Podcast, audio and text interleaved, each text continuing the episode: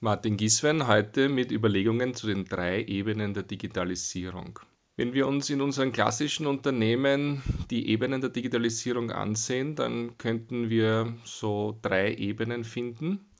Die unterste, die notwendige, die Basisebene, da geht es sehr stark darum, dass die Systeme einfach funktionieren, die IT da ist, die Infrastruktur, die Netzwerke, ganz sicher auch die Sicherheit, ganz wichtig, dass wir hier Cybersecurity haben, dass alle Daten gespiegelt werden, dass Rechenzentren betrieben werden, dass unsere ERP-Software, also die Basissoftware unserer Betriebswirtschaft funktioniert, Controlling, Rechnungen erstellt werden etc. Eine Ebene darüber gibt es die Ebene, wo wir interagieren, wo wir mit unseren Kunden eine Transaktion beginnen, wo wir eine Webseite darstellen, wo wir Social Media betreiben mit den Inhalten unseres Unternehmens oder mit unseren Partnern Transaktionen durchführen. Also etwas nach außen gerichtetes, etwas vielleicht ein bisschen näher an der Wertschöpfung seiendes als das, was wir in der ersten Ebene tun. Und dann gibt es die dritte Ebene. Eine dritte Ebene, wo wir mit neuen Geschäftsmodellen experimentieren, mit Digitalisierung, mit äh, Digitalkompetenz, wo wir in die Digitalkompetenz unserer Organisation investieren und wo wir neue, schnelle Services, Innovationen ausprobieren.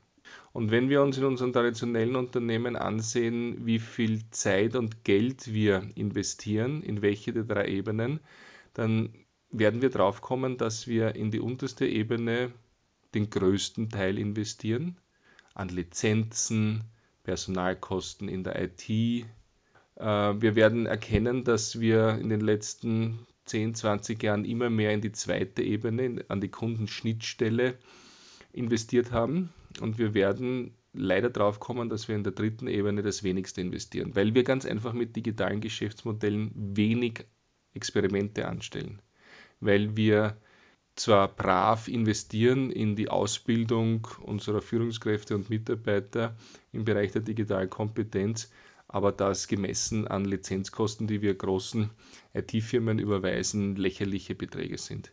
Und etwas, was auch in der dritten Ebene ist, ist so ein bisschen die Achillesferse unserer traditionellen Wirtschaft. Wir haben immer wieder versucht, unsere Daten zu strukturieren, die Daten, die wir haben, auch zu verwenden, um unsere Produkte, Services und Prozesse zu optimieren. Aber wir haben das in der Form, wie es die großen Digitalfirmen internationalen Zuschnitts gemacht haben, nicht geschafft. Wenn wir uns aber ein Amazon oder ein Facebook oder ein Google ansehen, dann haben sie diese Pyramide des Investments in die drei Ebenen der Digitalisierung äh, umgedreht. Äh, sowohl Google als auch Amazon um ganz konkret zu werden, haben in ihre IT-Infrastruktur so investiert, dass sie jetzt zwar proprietäre Systeme haben, aber Systeme, die wirklich für ihren Bedarf gemacht sind. Sie haben sich ihre Algorithmen, ihre Software, ihre Betriebsoberfläche selbst gebaut, zum Beispiel bei Google im Sinne von vielen kostengünstigen Prozessoren, die zusammengehängt werden und so das Google-Netzwerk erschaffen. Oder bei Amazon die Microservices, eine fraktale Aufteilung jeder Funktion der Amazon-Welt, der Kaufwebseite oder auch der Filme- und, und Musikdownload- und Streaming-Seite, wo es darum geht, dass jedes einzelne Element optimal für den Kundennutzen da ist. In traditionellen Unternehmen haben wir Standardsoftware gekauft, zahlen dafür hohe Lizenzkosten und Wartungskosten, zahlen noch einmal etwas dafür, damit sie angepasst wird an unsere Bedürfnisse.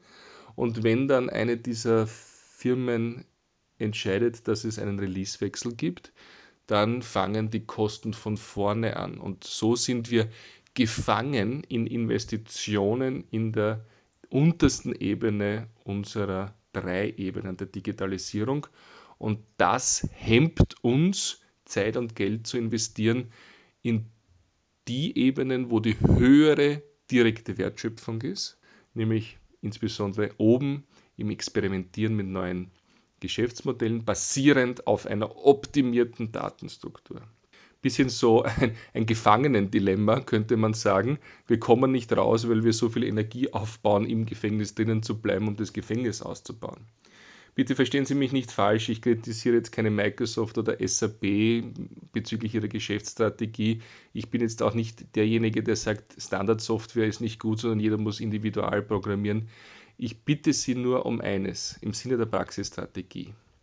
Überlegen Sie sich, auf welchen der drei Ebenen Sie welches Investment haben. Gehen Sie Ihre Jahreskostenaufstellung durch und ordnen Sie Personalkosten und Sachkosten so zu, dass Sie einen Überblick haben, ob Sie vielleicht 70 Prozent Ihres Gesamt-Digitalisierungs- und IT-Investment auf der Ebene ganz unten haben oder in der Mitte, äh, wie viel Sie oben in der obersten Ebene haben, machen Sie diesen Reality-Check. Wo stehen Sie heute? Wenn ich meine empirische Wahrnehmung zusammenfassen darf, glaube ich, dass wir irgendwo auf 60 Prozent auf der untersten Ebene sind, 20, 30 Prozent vielleicht auf der Ebene 2, dort wo die Kundenschnittstellen sind und der Rest, der verbleibende Rest ganz einfach oben ein bisschen im Bereich Daten, Digitalkompetenz und digitale Geschäftsmodelle. Und jetzt bitte ich Sie, sich zu überlegen, ob Sie diese Investitionsaufteilung auch in der Zukunft haben wollen. Meine Einschätzung ist, wenn wir das beibehalten, werden wir nie zu einer digitalen Führung kommen, nie zu einem Leadership, nie zu einer äh, sinnvollen, wertschöpfenden Neuerfindung unserer Geschäftsmodelle, sondern wir werden eigentlich immer im bestehenden Business gefangen sein mit unserer Investitionsverteilung auf diese Ebenen der Digitalisierung. Vielleicht überlegen Sie sich, ob Sie sich ein Ziel setzen wollen, dass Sie diese prozentuelle Verteilung ändern wollen, dass Sie mehr in die nach vorne gerichteten und stärker wertschöpfenden Bereiche investieren wollen. Vielleicht wollen Sie sich überlegen, ob Sie in dem Portfolio-Management der IT-Projekte eine strategische Bedeutung für die oberste Ebene machen, sodass diese Projekte bevorzugt werden. Und natürlich ist es nicht so, dass das IT-Budget deshalb kleiner wird oder dass man jetzt nichts mehr in das ERP-System investiert. Ganz im Gegenteil. Aber es geht um ein Bewusstsein aller Führungskräfte und des Top-Managements, dass wir in der Digitalisierung nur gewinnen können, wenn wir eine ausbalancierte Investment-Situation herstellen auf allen drei Ebenen. Vielleicht kann man sich Ziele setzen. In den nächsten zwei, drei Jahren wollen wir ein bisschen mehr im Bereich der Datenstruktur, der Datenoptimierung, der Ausbildung und der Steigerung unseres digitalen Reifegrades machen und unser bestehendes Geschäft innovieren, indem wir digitale Geschäftsmodelle, digitale Güter und vollautomatisierte digitale Prozesse ermöglichen. Ich freue mich auf Ihr Feedback zu meinen Gedanken zu den drei Ebenen der Digitalisierung. Ich freue mich, wenn Sie mir schreiben, martin.podcast.mg. Ich bin raus und freue mich aufs nächste Mal.